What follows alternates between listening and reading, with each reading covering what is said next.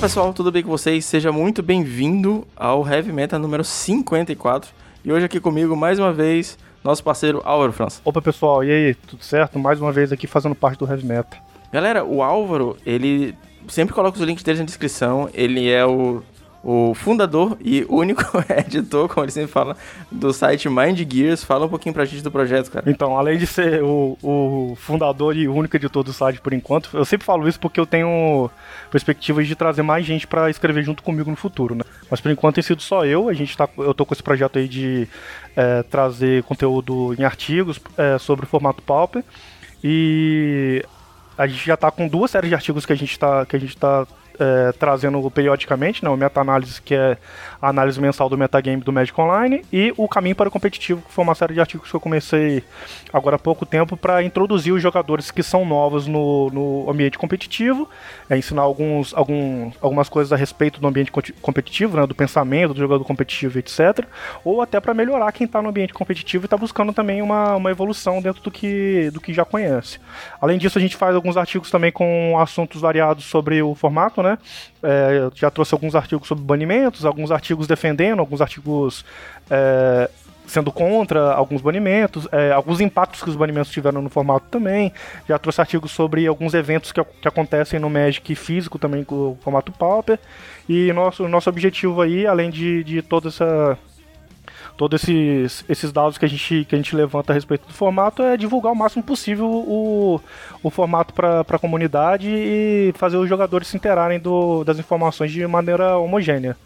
É, hoje a gente está, além desse, de fazer esses artigos, também publicando os, os resultados dos eventos do MOL, né, todos os challenges de todas as ligas, e os resultados do Pauper Royale também, que acontece semanalmente nas quintas-feiras. A gente, a gente divulga também o campeão lá nas nossas redes. A gente tem hoje página no Facebook e também perfil no Instagram, além do nosso site. E o artigo Caminhos do Competitivo do Álvaro, o número 2, eu comentei no episódio da semana passada que ele é super complementar ao podcast que a gente fez sobre como começar no Pauper. Então, novamente, eu vou deixar ele linkado na descrição. Antes da gente começar o podcast, tem uns recadinhos rápidos. O Heavy Metal tá em todas as mídias sociais. A gente tá no Twitch, Twitter, Facebook, Instagram. A gente tá no. Faltou alguma coisa? YouTube? YouTube, a gente tá lá também. Todos os links estão na descrição. Na descrição também tem os links dos parceiros do podcast. O Mind Gears, que é o site do Álvaro, que tá aqui com a gente hoje de convidado. E tem a Pauper Gears também, tem uma galera que faz o conteúdo no Twitter. Então, aconselho que você siga eles. E essa semana eu participei do MTGC do Vini Wiseman. E é um nome difícil, espero que tenha falado certo. E cara, foi uma obra maravilhosa, porque teve a companhia de uma galera incrível. E a gente analisou o Pauper como um todo. A gente fez foi um mini documentário em áudio falando sobre o Pauper. E esse link tá na descrição também. Eu aconselho muito que você ouça esse podcast, ficou muito bom de verdade. E eu queria também é, anunciar que o Exilen é um brother meu que faz bastante conteúdo na Twitch, ele faz live quase todo dia. Está começando a sua Exiliga, vai ser um campeonato pauper e as inscrições começam no dia 18 de agosto. Ou seja, se você está ouvindo esse podcast na data de lançamento, com certeza as inscrições já estão abertas ou abrindo, porque eu acho que eu mando um pouquinho cedo. E vai ser um campeonato pauper com uma inscrição bem baratinha, vai ser um Tix. E quem for padrinho ou, ou sub do canal dele não paga. É um campeonato pauper com algumas limitações, ele tá... Uh, ele só vai permitir deck de quatro cores, salvo engano, tem que ter um número mínimo de, de cópia de cada carta, de quatro ou cinco cores. Eu vou deixar os links na descrição e aí você pode se inscrever no campeonato e ter mais informações sobre a Exiliga. Beleza? Então, bora lá pro episódio.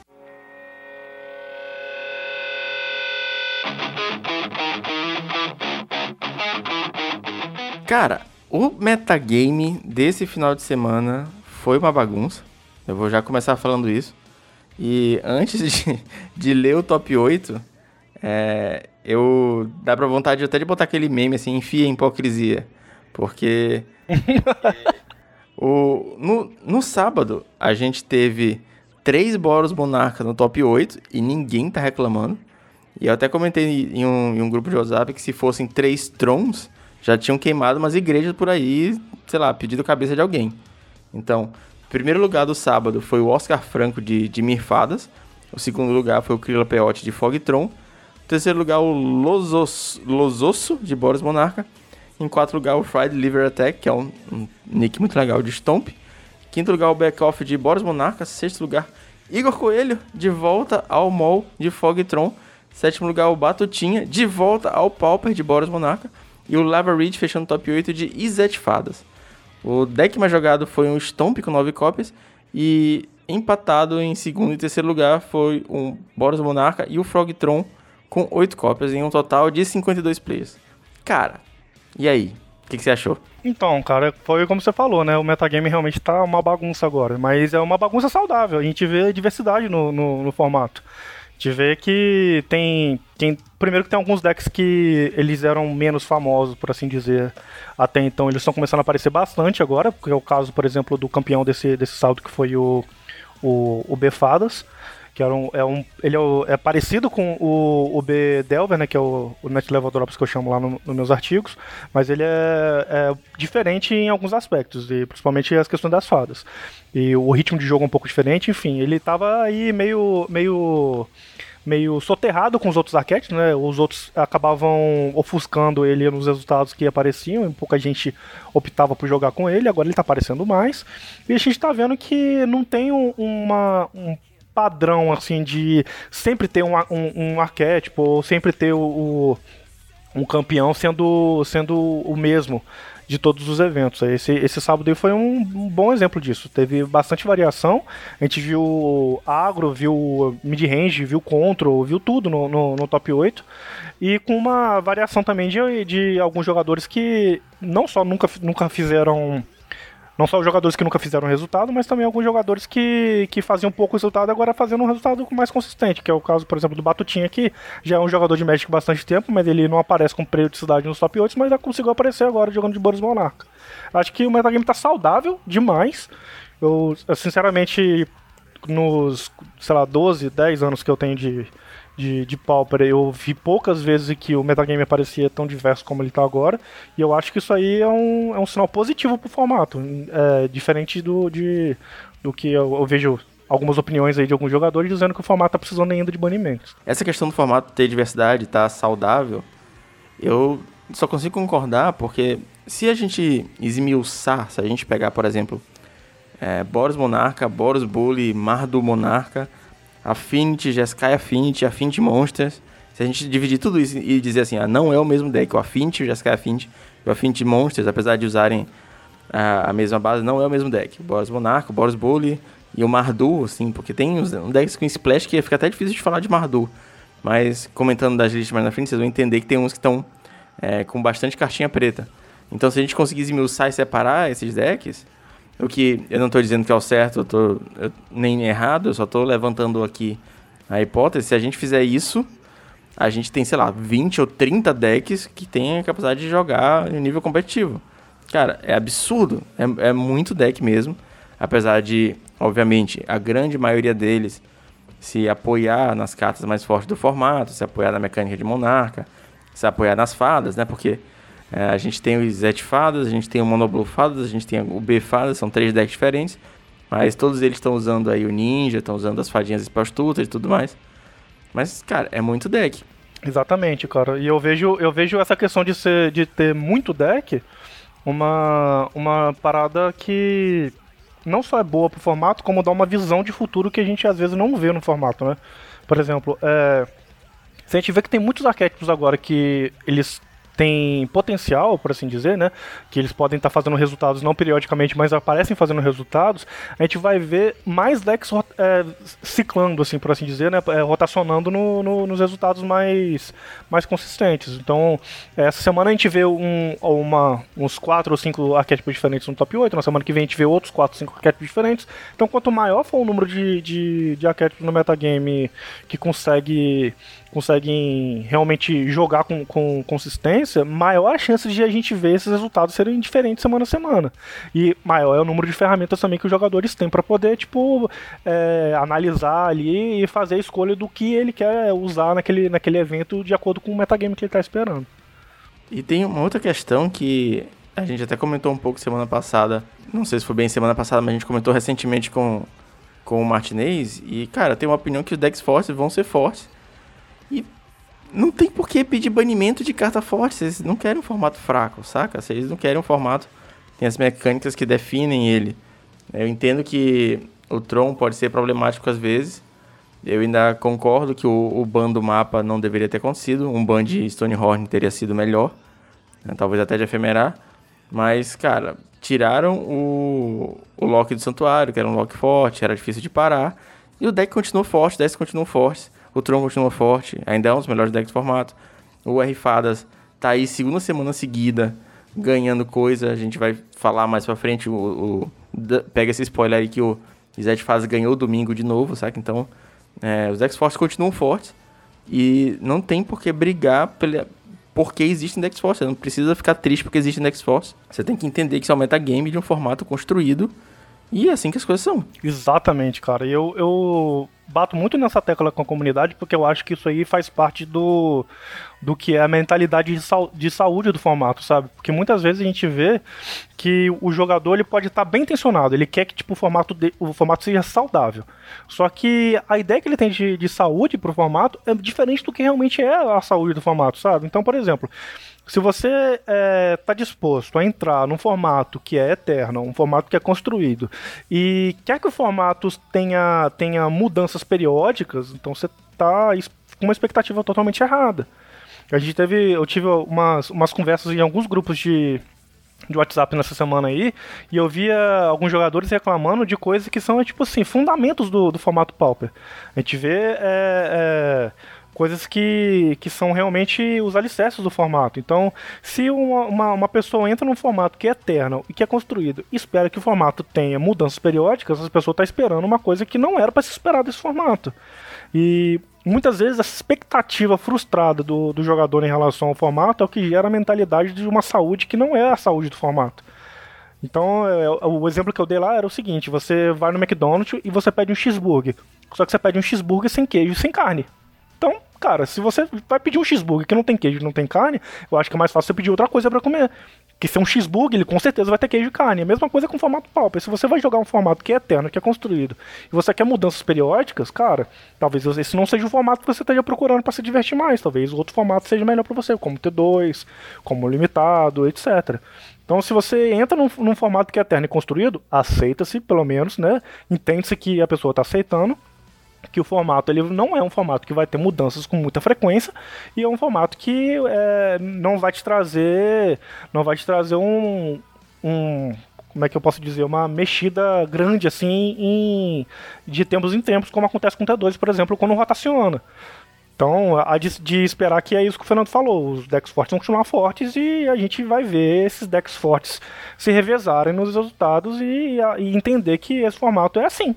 Então, acho que se você tiver de, realmente disposto a jogar, jogar o Pauper e entender é, sobre o formato, estudar o formato, etc., você tem que também estar disposto a entender que o formato ele é dessa forma, porque ele é um formato eterno, ele é feito para ser assim. E é uma reclamação que a galera do Legacy estava tendo recentemente, porque o cara tinha o deck dele há, sei lá, anos, cinco anos aí, sem mexer muita coisa, uma cartinha ou outra, e de repente os decks tudo mudaram. Com a, com a Fire nos últimos anos aí, War of the Spark, todo deck usando na 7, usando o Oco, usando o Dread Horde Arcanist, usando. Cara, tem muita carta nova que saiu.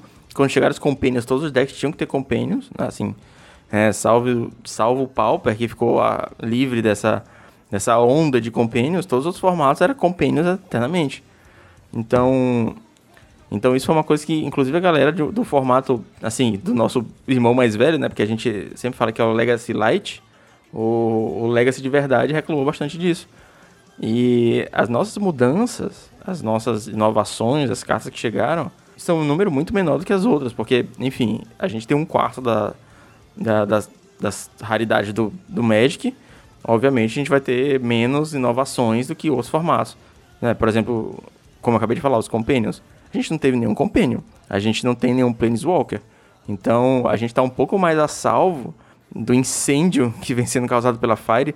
Muito perdão pelo trocadilho, mas é, é, mais ou menos isso, cara. Então, assim, eu acho que uma, uma forma melhor, assim, a minha opinião sempre é essa, uma forma melhor para o formato mudar alguma coisa, ter novas cartas, a gente pode ter novos decks, pode ter novas mecânicas, decks que não eram tão bons, ficando melhores. A gente vê isso com o Mono Black, que toda edição ele recebe um, um upgradezinho, recebeu o Defile, que é incrível, recebeu o Cash Down, reprint de Obliette, pegou o Zé Curubu, então é um deck que tá ficando mais consistente, mais forte. Tem. tá rindo que eu falei do Zé Curubu? Sim. Cara, é, é, difícil, eu não sei nem o nome dessa, dessa carta em português. É Bonnie Picker ou Zé Curubu? É, pois é, eu também não sei o nome dela em português. Pois é, aí. Então, a gente vê hoje em dia, é, de uns tempos pra cá, o Mono Black aparecer. Assim, desde a época que o Leo Bertucci fez resultado com o deck, o Mono Black vinha aparecido uma consistência boa, cara. Ele não tinha aparecido antes em anos no top 8 e ganha o challenge e hoje em dia ele tá indo relativamente bem. Eu consigo dizer que você consegue pegar um, um Mono Black e você consegue ir bem com esse deck. Antigamente não, eu, cara, deck tinha 2, deck tinha 3, pega um Astrolab, pega outra coisa que é melhor. Mas não, cara, hoje em dia o Mono Black é um deck bom. É, exatamente, o Mono Black ele ficou um tempo sumido mesmo, né? Até porque é, aqui no Brasil a gente é bem famoso por ser, ser é, mais favorável ao uso do Mono Black, né, do que os outros países. Mas ele passou um tempo meio sumido porque realmente ele estava se encaixando mal no, no, no, formato. Não tinha uma, uma consistência em usar o Mono Black ao invés de usar um outro arquétipo. Hoje em dia o Mono Black ele consegue sair bem. Depois que realmente foi que teve aquele resultado do Leo lá, o Mono Black começou a aparecer com mais frequência. E por ser um, um, um arquétipo mais linear e um pouco mais antigo também, né? Porque o Mono Black já vem de muitos tempos. Na época que realmente o deck era contra, o que já não é tão contra hoje. E então ele sofre upgrades com mais, com mais frequência, porque ele já tem mais tempo de vida. E é um deck que, assim, é, hoje ele consegue se encaixar entre o Tier 2, 1.5, dependendo do, do metagame. E você consegue ter um resultado mediano com ele, não é, não é um deck ruim. Dependendo do, do, do metagame, pode ser até o, a, melhor, a melhor escolha pro metagame que você estiver jogando. Se a sua lojinha tá cheia de elfos, tá cheia de sei lá, até Stomp, vai, vale a pena, cara. Pegar um Mono Blackzinho e meter o pau em todo mundo. Exatamente. Há pouco tempo atrás a gente viu um metagame que tava bem lotado de agros, né? Tinha bastante Stomp, bastante Affinity, é, bastante... É, até Heroic e, e GW Auras, apesar de não ter sido bastante, né? Mas eles apareceram também em alguns eventos aí para trás fazendo resultado. Então o Mono Black era um deck que se encaixava ali. Então é, eu vejo assim, alguns jogadores já vi criticando o arquétipo como sendo o arquétipo 100% do tempo ruim. E não é assim. Primeiro que ele não é um arquétipo ruim, ele tem o seu, a sua colocação no metagame. Tanto que, apesar de, de ser um arquétipo que sofre um pouco de preconceito dentro da própria comunidade, ele está sempre presente ali nas mãos de alguns jogadores. E é um arquétipo que ele tem, assim, as peças-chave que são os necessários do formato, que é remoções eficientes, criaturas grandes, descarte, que é bom contra os, os controles do formato, é, tem destruição de terreno, que é bom contra alguns controles do formato também, é contra alguns mid-ranges, tem é, perda de vida, tem é, remoção de uma mana, que também é uma coisa que, que é bem, bem encaixado no Pauper. Então não dá pra considerar que o deck é é horrível, sabe? O deck é, é bom pro, pro, pro metagame que, que a gente pode que a gente pode enfrentar e é um deck que ele te dá tipo aquele, aquela base de recursos que é o que precisa no papo para você conseguir jogar bem. Outro deck que recebeu bastante upgrade também foi o Mono White, porque ele recebeu aquele Karametas Blessing, recebeu Solid Footing, recebeu o Sentinel's Eyes, todos são cartas que estão jogando muito no deck. E apesar de ele não tá tão bom quanto na época do Astrolabe, por questões de metagame. Na época do Astrolabe ele conseguia é, jogar muito pra cima do Jeskai. Talvez se o Jeskai Ephemerate começar a aparecer mais ultimamente, o Mono White volte a brilhar um pouco mais. Mas ainda assim, é um deck que tá bem melhor, cara. Então, a gente tem essas pequenas mudanças em decks que eram Tier 3 que vão subindo. Eu acho que, voltando ao assunto que a gente estava falando antes, talvez é, essas inserções pontuais sejam a melhor forma da gente mudar o metagame ao invés de tirar um deck que é forte e matar ele completamente. Porque a gente teve dois decks que eram fortes agora, os dois melhores do formato, foram nerfados. Muitos podem dizer que não foram nerfados suficientes, porque eles ainda estão fortes, mas para mim tá, tá tranquilo. Exatamente, cara. E eu acho que assim, é, os jogadores têm que ter em mente que sendo um formato eterno e sendo é, um formato só de cartas comuns, os ciclos são mais longos, porque primeiro a gente tem, como o Fernando falou, um quarto das raridades do jogo, que isso aí já torna a nossa, a nossa pool de cartas mais limitada do que os outros formatos. E segundo, ele é um formato que leva em consideração a maioria das da, todas as edições do Magic, né? Com uma, com uma lista de banidas lá é, para poder evitar algumas distorções, mas leva em consideração todas as, as, edições lançadas, igual o Legacy também leva em consideração, só que só as cartas comuns. E lá no início do jogo, acho que eu cheguei até a comentar isso no meu artigo lá no segundo capítulo do, do Caminho Competitivo, que no início do jogo o, o, o Magic ele tinha cartas que realmente tinham um power level muito elevado. E de uns tempos pra cá, principalmente depois de 2008, que veio a New World Order, que é, que é basicamente um, um mindset para o desenvolvimento do jogo ser mais simples nas cartas comuns, começou lá em 2018 que eles começaram a aplicar, 2008 na verdade que eles começaram a aplicar isso, a gente tem é, uma dificuldade assim maior em ter cartas que realmente se encaixem no, no, no formato de forma de forma eficiente, né, que realmente causa uma mudança. É, tanto que você vê, quando a gente tem lançamento de edições novas, é, fora essas edições tipo Double Masters, que, que é, é uma edição que é fora da, da cronologia normal do jogo, né, porque ela não faz parte do T2, é, essas edições que são, são, são edições que são válidas no T2, elas têm poucas inserções de peso no Pauper, né? A gente viu aí que Eldraine teve três ou quatro cartas que entraram, de todas que só saíram comuns lá no, na edição. É, eu conheço gente que curte essa adrenalina de ter o formato rotacionando, que toda semana tem um lançamento que muda tudo. É, eu pessoalmente eu prefiro é, a longevidade do Pauper e ter esses decks que acompanham a gente por anos e tudo mais, do que essa, toda essa, essa, inovação e ter tanta carta abalando o formato, qualquer coisinha que sai muda tudo. Já passei por isso, não é algo que eu almejo mais. Mas é, eu vou pedir agora a sua opinião. A gente conversou bastante sobre o, o metagame e o estado do metagame como um todo. A gente falou um, um pouco sobre o que, que rolou no top 8 e tudo mais. E antes da gente falar as listas, eu, eu deixo aqui o pedido. Deixa um comentário, cara. O que você está achando do metagame? Pode ser pelo Twitter, pode ser pelo YouTube, Facebook, ou Instagram, o podcast é divulgado em todas as mídias. Então comenta aí pra gente é, sua opinião sobre a longevidade do formato e sobre os decks fortes continuarem sendo fortes. Então, vamos lá falar das listas.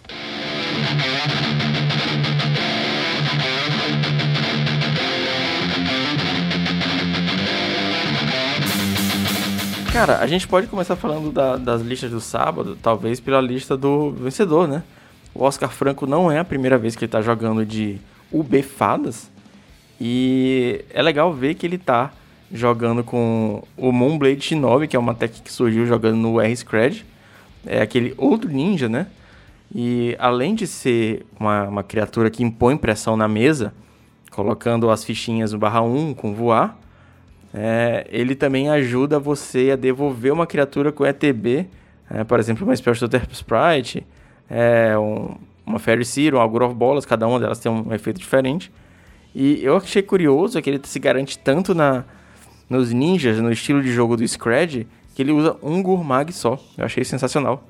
É, cara, é, é, essa lista ela, ela é um pouco diferente, como eu tinha falado, né, do Bedelver é, tradicional lá, justamente por essas questões das fadas, né. É, esse Shinobi que a gente estava citando agora, que é o Moonblade Shinobi, ele tem essa habilidade de ninjutsu aí que quando, também quando ele causa dano ele coloca a ficha de ilusão e, e além de todos esses esses benefícios de você conseguir voltar uma criatura que tem ETB para a mão para poder fazer o efeito dela de novo e é, conseguir colocar mais pressão colocando mais ficha em jogo, tem a questão também de que ele consegue abrir caminho para um para um ninja. Porque aí você evita ter que, por exemplo, se você tava com uma Farisi em jogo e você conseguiu fazer o, o ninjutsu na Farisi, você consegue devolver a Farisi pra mão fazer, fazer o Moblade Shinobi, e aí você coloca uma ficha de ilusão para você que você não tenha necessidade de fazer a Farisi de novo, para que no próximo turno você faça um ninja. O ninja das horas tardias, no caso, né? Então você consegue abrir, abrir um espaço para fazer um Ninja das Horas Tardias sem precisar refazer a criatura que você que você voltou para mão no mesmo turno, que dá a chance de você, por exemplo, se você tá naquela situação em que o seu controle tá fraco, você tá naquele momento que você sente que a Gra é melhor, você pode fazer esse bicho na 3 mesmo, com, com uma Fariciri, e no próximo turno você já consegue fazer um ninja se tiver um ninja. E aí você já tá. Já tá agrando o cara com, com uma certa consistência o suficiente no, no quarto turno, que é um turno cedo para um deck que, que usa do tempo, assim como, como esse aqui, né?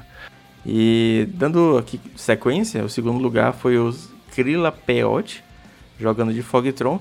Cara, já dá até pra gente começar a falar sobre o sotaque das listas de Tron. Ele tá jogando com o Tron mais italiano, que é a galera do Golden Pigs que tá meio que desenvolvendo essa vertente da, de Rolling Thunder, que não, não joga com nenhum bicho assim, o Jim, Ro, o Jim Hov e tudo mais, não joga com, com o Lamog de side. É, três teachings, então ele está jogando com, com essa versão assim, com sotaque um pouco mais italiano. É, as listas de Tron, creio eu, estão começando a se assentar. A gente está chegando basicamente duas vertentes. Uma vertente que está usando Rolling Thunder de Finisher e outras que está usando um ou dois Jim Rovas. A gente teve algumas aparições agora, nesse, nesse final de semana. E o que eu achei curioso da, da lista é o Bojuka Bog de side, cara. Tem muita gente que usa de main deck. Eu gosto de main deck. É uma carta que hoje em dia não, não é, sei lá, morta contra. É, é morta contra pouquíssimos jogos, na verdade. E com o Crop Rotation, que ele tá jogando com dois, é, você consegue ter ela em instant speed. E é uma surpresa. Às vezes você, o cara tá lá felizão, enchendo o cemitério de, do Battle Screech, tá lá com, com Rally the Pass, alguma coisa assim, pá. Um Bojuka Bog de instant speed é assustador. Fiquei, fiquei assim, na primeira vez que eu bati o olho, eu vi Vi também o Bojuca de side que me, me chamou a atenção. Não é normal, né? A gente vê um, um, um Bojuca de sideboard. Normalmente esse, ele se encaixa na lista, mas dá pra ver também que ele tá usando mesmo terreno, tá usando 22, então provavelmente esse Bojuka abriu espaço no deck para alguma outra carta que a gente não sabe qual é, porque a gente não tava lá pra identificar o que, que o cara tava pensando na hora que ele montou a lista. Mas provavelmente ele abriu espaço para mais uma carta no, no, no, main deck, pode ser tipo, sei lá, o terceiro Moment Spice, o quarto Impulso, ou um Weather Storm de main deck também. Acho que o cara. Esse, esse aqui na verdade é o Pietro, né? Que escreve lá pro Papel Wave. Eu acho que ele deve ter identificado que o ambiente estava mais agro, não sei, resolveu jogar com Ender Storm de main deck para poder dar uma segurada ali na, na grada. E aí botou o Bojuka pro side. Ou resolveu jogar com Pulso de Morasa de main deck que na, na, lista inicial podia não ter. Alguma coisa assim. E aí a lista tá um pouco mais control, né? tipo, tem mais cara do daquele tronco que a gente via em 2017, 2018, não sei. Acho que 2017 era mais, mais assim, que é um, um Tron que é contra o contra mesmo, né? Ele tem counter de main deck, tem cantrip de main deck, tem é, moment piece para poder ajudar no, contra os agros e tal. Ele tá usando um Stonehorn Dignitary só. Eu tava conversando esses dias aí também com o pessoal no, no WhatsApp. Não sei se essa opção pro Stonehorn Dignitary de mais de side do que de main deck, né? No main deck normalmente usa menos. É mais por questões de agora no formato ter remoções mais eficientes então uma criatura acaba sendo mais fraca do que uma mágica, ou se é um, uma opção realmente de abrir espaço para alguma outra coisa que entra no, no, baralho, tipo Rolling Thunder, que é uma carta que normalmente não aparece, ou, ou, ou, todas as outras que eu já citei aqui também, enfim. Mas é essa, essa vertente italiana aí, o Pietro italiano também, né? Então essa vertente italiana desse, desse arquétipo que tá usando menos criaturas, não usa esses bichos grandes de, de main deck, como o Fernando falou, né? não tem de Hover de main deck, não tem o Lamox Crushed Side, etc. E ele se, se segura aí basicamente no, em fazer matar com o. batendo com o Drifter ou fazendo um Holy Thunder muito gigante no cara sem, sem, sem direito dele dar resposta, né? Com uma counter de backup. No terceiro lugar, a gente teve o Lososso jogando de Mardu é uma versão um pouquinho mais Mardu que a maioria. E eu acho legal que ele tá jogando com o Terminate de main deck e o Reaping the Graves. O Leo Bertucci fez um resultado no domingo com uma versão que, se não fosse a versão do Leo Bertucci, essa aqui do, do Los Osso seria, sei lá, minha preferida na atualidade. Eu acho o Splash para preto agora, principalmente com, com as Driving Lands, é muito, muito pouco utilizado ainda, eu acho. Na minha opinião, obviamente não tô no dia a dia com deck, eu tô, tenho jogado muito pouco, na verdade. Mas é. Assim, na teoria, cara, no papel só vejo benefícios. Riven the Graves é uma carta absurda. O.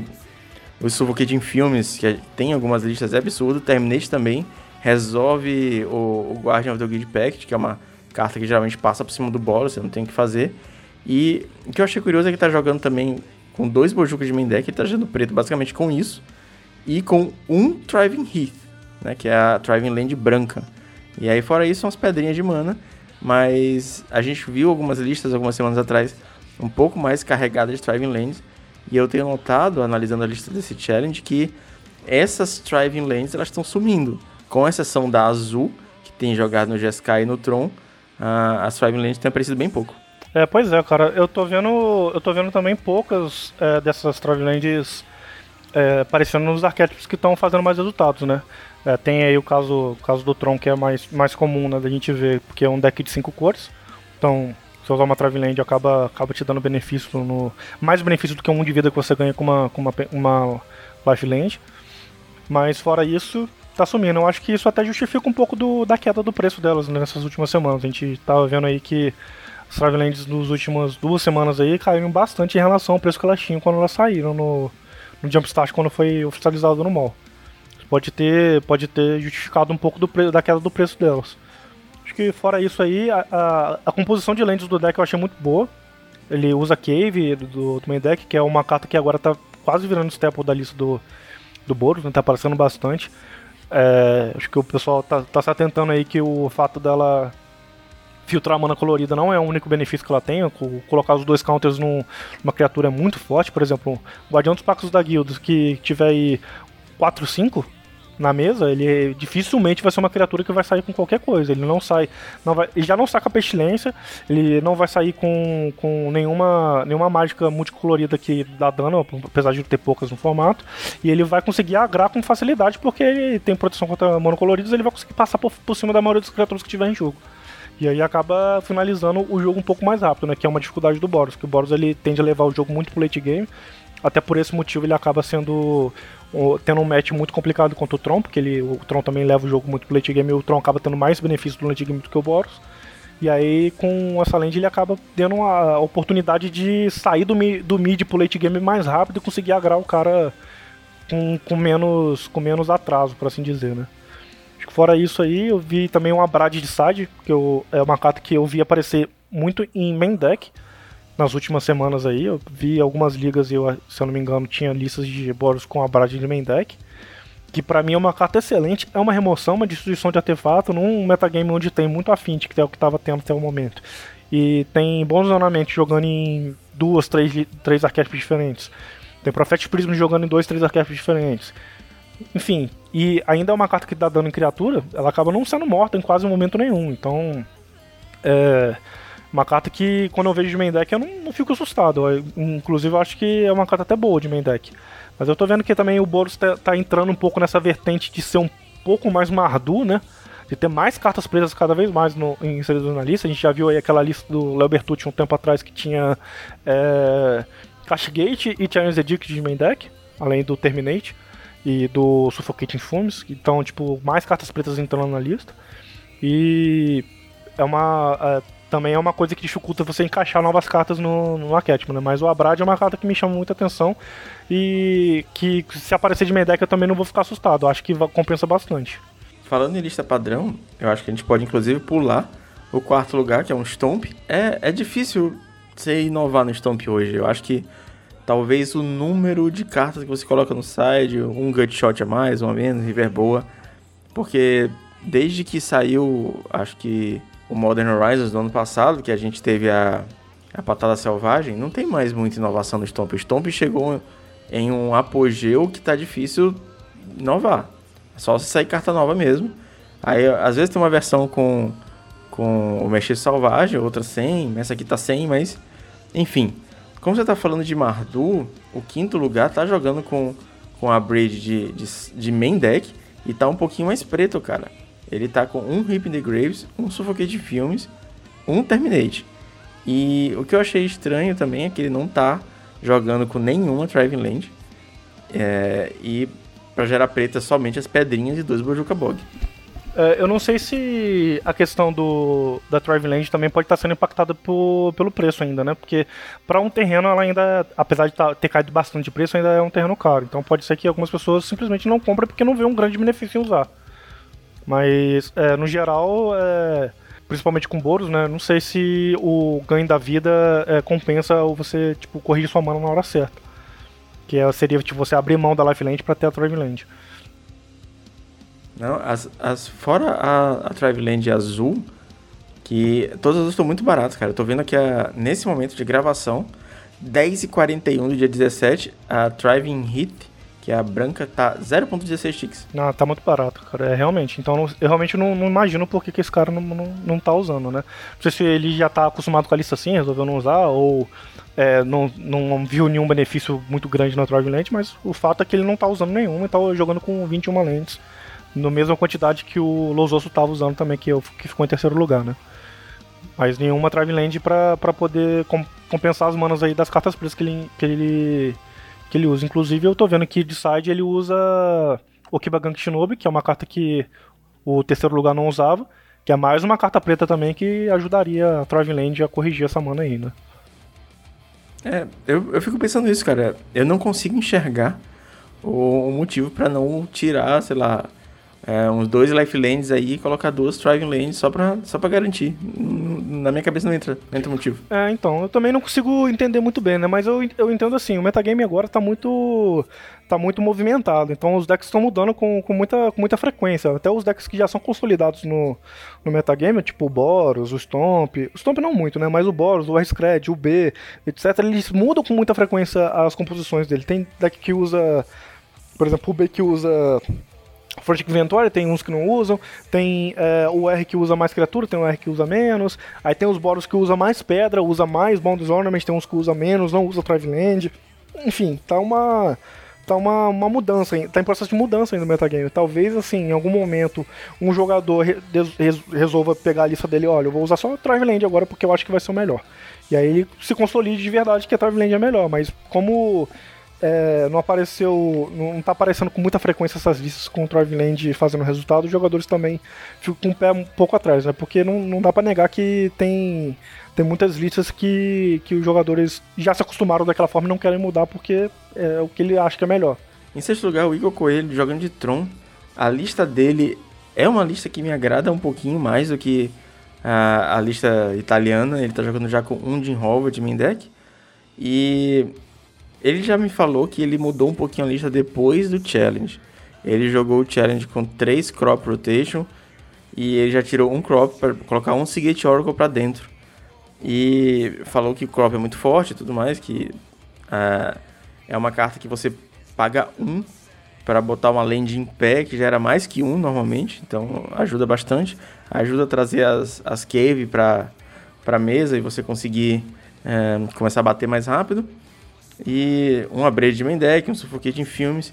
Uma coisinha que eu comentei com ele também é sobre o uso de preordem, cara. Eu, tava, eu ainda, ainda estou bastante em dúvida. O Igor tá jogando com 4 impulso. Ele falou que na lista dele, que tem algumas criaturas a mais, tem o Jinrova, tem o Seagate Oracle agora, o impulso é melhor porque ele consegue achar efeitos de flicker que vai flicar as criaturas dele ele vai ter esse card advantage com mais facilidade. Agora em listas mais controle sem tanta criatura para você flicar, talvez o Preordain faça um pouquinho mais de sentido. Ele também me falou que ele fez 5-2 nesse challenge. Ele perdeu pro Ubefadas, do Oscar Franco, né, que acabou ganhando, e perdeu para um Tron. Salvo engano, foi o Tron do Pietro também, de Rolling Thunder. Eu tô vendo também que essas listas que estão usando mais Corp Rotations pode estar tá optando por isso pela, pelo fato de que agora no metagame tem menos controle, né, menos counter. Porque o, o principal drawback do Crop Rotation é você fazer ele e tomar uma counter. Porque você toma um menos dois e demora para voltar pro jogo. Porque imagina, é, Crop Rotation, se você quer fazer ele cedo, você tem que fazer na, na lista do. usando a lista do, do Igor de, de parâmetro, você tem que fazer ou uma, uma Thriving Isle ou uma Tonywood Falls no primeiro turno, para no segundo turno você fazer ela. Ou no EOT do, do segundo turno do oponente, considerando que você começou. Então, se você fizer, fizer essa carta e tomar uma, uma counter nesse momento, você vai ficar com uma lane de jogo e vai demorar até você conseguir se achar de volta no jogo, né? Então, tipo, seu controle tá perdido. Se você estiver jogando contra um, um mid-range com mais criaturas, tipo esse que do Oscar Franco ganhou, você já, já era, você tá, vai estar tá, vai tá sendo agrado aí, dois, três turnos, provavelmente não vai voltar mais. Vai ter um, dois ninjas em jogo, não sei. Algumas criaturas que, que já vão dificultar seu jogo.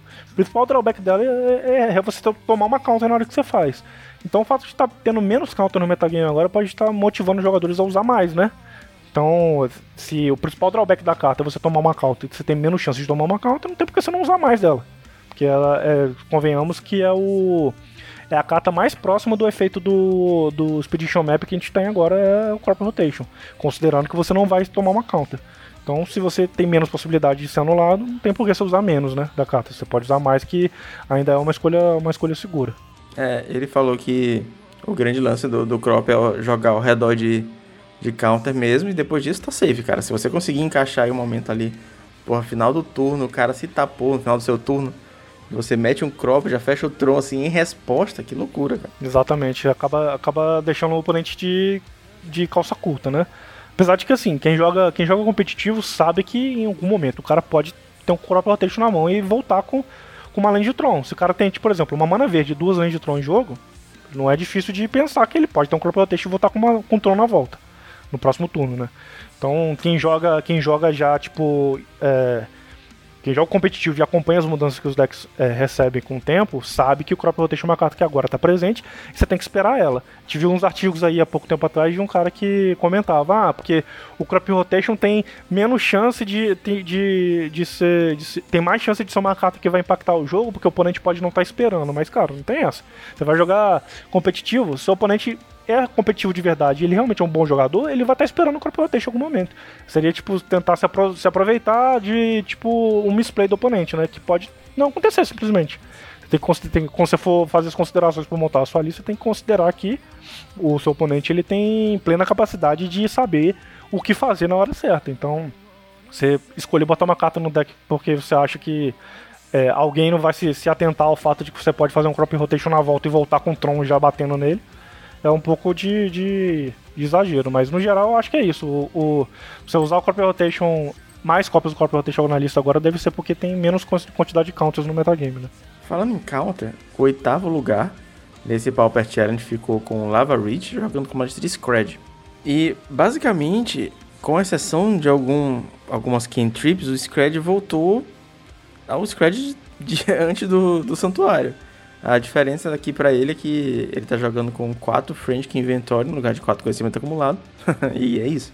Não tá jogando com Delver, tá jogando com 3 Fairy 4 Ninja, 4 Spell Stutter, 4 Ogre of Bolas, vai batendo de Ninja, 1 Ponder, 4 Preordain, 4 Brainstorm. É, eu prefiro é, o que o pessoal tá chamando de Stomp Split, que é 3-3-3.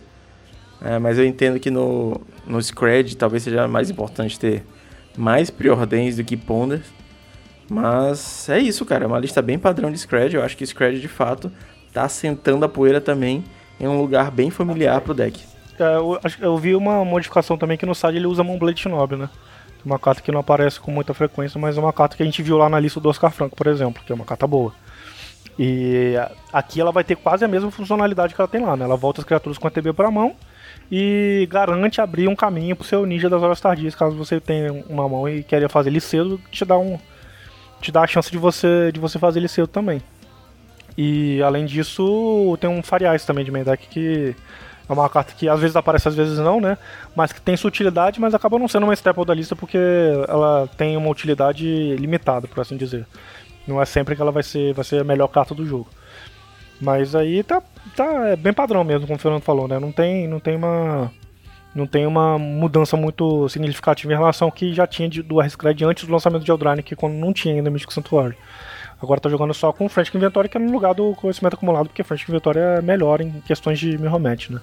Mas, é, fora isso, a lista tá bem padrão. Acho que vai se consolidar nessas duas listas aí. Uma lista aí que usa menos criatura, um pouco mais de, de counter, e, de mágicas, etc., mais lentes, e uma lista que usa um pouco menos e usa mais Delver. Vai ser, eu acho que vai ser essas duas listas aí que vai, vão aparecer com mais frequência. Hoje eu acho que a gente finaliza o metagame do sábado. Essa semana a gente vai dar um pouquinho mais de atenção pro metagame. Eu estava conversando com o Álvaro, acredito que é, ainda é um momento que a gente tem que falar com um pouco mais de cuidado das cartas. Tem ainda muita inovação chegando.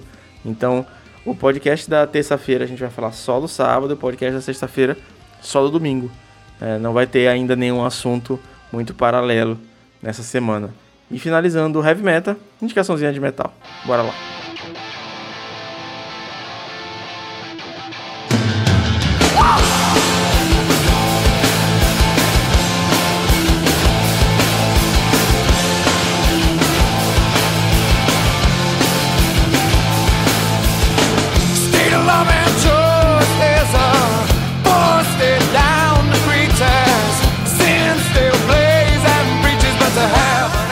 Tem uma banda que eu gosto muito, que eu acompanho já há bastante tempo, já fui a alguns shows dela também, que é uma banda que eu curtia muito na minha época de faculdade.